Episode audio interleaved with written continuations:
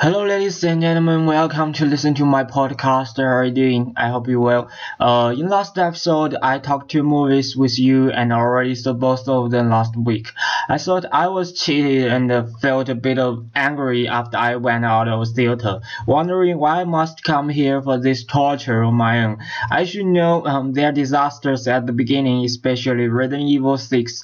I went to the theater for this movie um, mainly because I am a huge Resident Evil fan fan, and uh, partly because they said it will go um, to the end this time, and I trust it. Wondering how they're going to end up the story, I want to know what is going on about the characters, uh, like Leon S. Kennedy and Edwin and Jill. But you know, I saw know though, they're just disappointed without any reasons but God. Uh, I have no words to this film uh, and the director thanks God, thanks for putting the end to this film finally.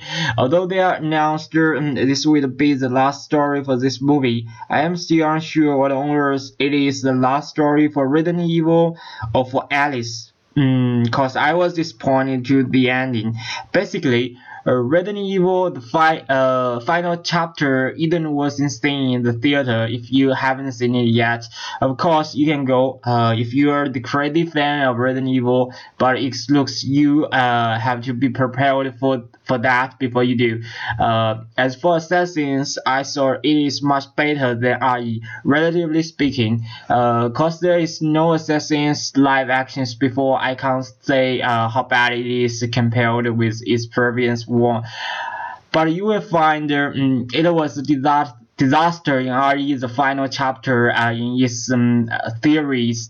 Uh, I should say uh, they are becoming much worse and worse in our history. I only loved the first three parts in its history. I don't talk assassins here. Uh, I even don't understand the history. It, it is too complicated, you know. Uh, the film seems to tell tell us the story happening in 1492 during the Granada War. The leader role, Callan, played by uh, Michael Fassbender. He's um, uh, uh, assess, assessor uh, ancestor uh, is accepted to uh, into the the Assassin's Creed Brotherhood and assigned uh, to protect the prince.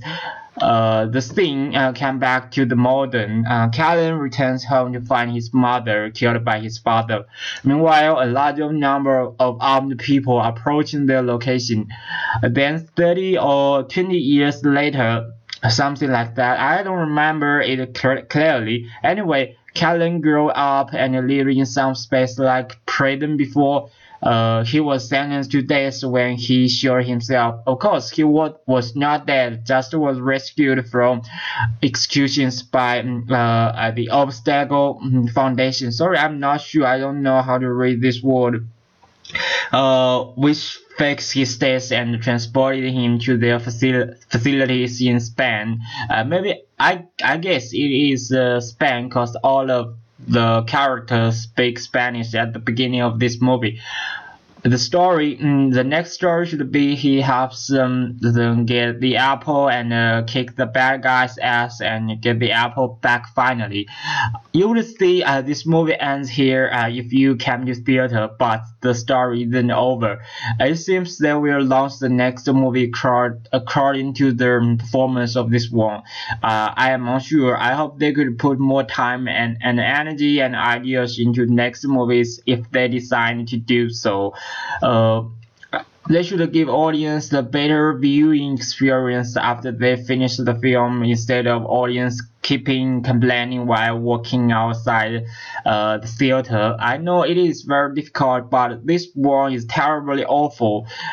Uh, it totally does doesn't make any sense to any one of us who love Assassins from the beginning to now. Thus, you should try harder for your fans.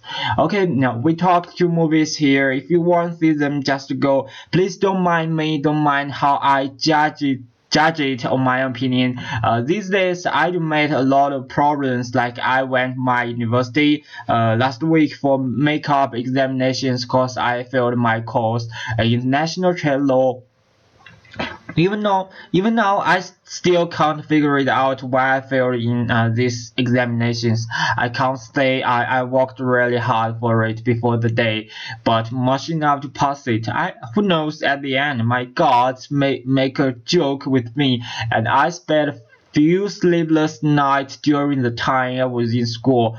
I am still living in the dream with nightmares, but all bad things will go away, right? Uh, cheer up and face your life. You are not alone. Uh, there are thousands and hundreds of people like you, and um, uh, we are fighting side by side. I stayed there for a short while, waiting to see my uh, thesis advisor.